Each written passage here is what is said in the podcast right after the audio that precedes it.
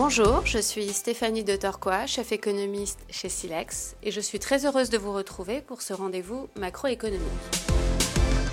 Alors que la question qui occupait la majeure partie de 2023 était quand les banques centrales vont-elles arrêter de monter les taux, celle qui occupe ce début d'année est devenue quand vont-elles commencer à les baisser? En réalité, bien que cette question soit souvent posée de façon assez globale, la réponse ne devrait probablement pas être homogène compte tenu de la divergence de croissance qui s'est installée entre la zone euro et les États-Unis l'année dernière. En effet, alors que le consommateur américain n'a pas hésité à dépenser l'excès d'épargne accumulé pendant la pandémie, conduisant à une croissance remarquablement forte sur l'ensemble de l'année, à plus de 3% en termes réels et en glissement annuel, le consommateur européen, lui, s'est montré plus frileux. Par conséquent, la croissance en zone euro était très faible l'année dernière, quasi stagnation, avec une contraction au troisième trimestre qui pourrait bien se poursuivre au quatrième. C'est la raison pour laquelle nous envisageons depuis la fin de l'année dernière, dans un scénario de base, la première baisse de taux arrive plutôt en avril en zone euro et plutôt en juin aux États-Unis. Jusque récemment, ce n'était pas en ligne avec les attentes de marché. Mi-janvier, les marchés intégraient plus de 80% de probabilité que la Fed baisse les taux dès le mois de mars et ils voyaient tout juste un peu plus de 60% de probabilité que la BCE ne les baisse en avril il y a moins d'une semaine.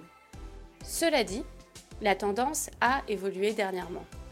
Dans le sillage de données macroéconomiques toujours très résilientes, la probabilité d'une baisse de taux en mars aux États-Unis a chuté significativement, aux alentours de 50% à l'heure où j'enregistre ce message. Alors la Fed se réunit ce mercredi, ce qui permettra de raffiner ce scénario et nous ne manquerons pas de vous tenir informés. La BCE, quant à elle, s'est réunie jeudi dernier et suite à un discours plus accommodant qu'anticipé de Madame Lagarde, la probabilité d'une baisse de taux dès mars est passée de 64% juste avant la réunion à plus de 90% juste après. Alors quels sont les points clés de cette réunion? D'abord, la déclaration officielle de politique monétaire a abandonné la référence aux pressions élevées sur les prix. Ensuite, lors de la conférence de presse, même si euh, le message de Madame Lagarde était globalement équilibré, elle a laissé la porte ouverte à une baisse de taux en avril.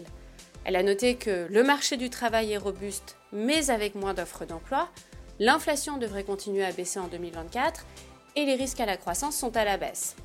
Et bien que le consensus au sein du Conseil des gouverneurs soit, et je cite Madame Lagarde, qu'il est prématuré de discuter des baisses de taux, elle a de nouveau beaucoup insisté sur leur dépendance aux données et de ce point de vue, Madame Lagarde a souligné l'importance des nouvelles projections de la BCE qui seront connues en mars.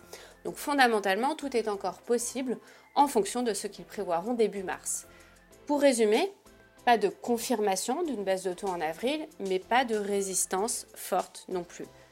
Compte tenu de la dynamique de croissance sous-jacente médiocre en zone euro, les marchés se sont engouffrés dans la brèche de cette possibilité et se positionnent à ce stade pour une première baisse de taux au printemps. C'est tout pour moi et je vous souhaite une excellente semaine.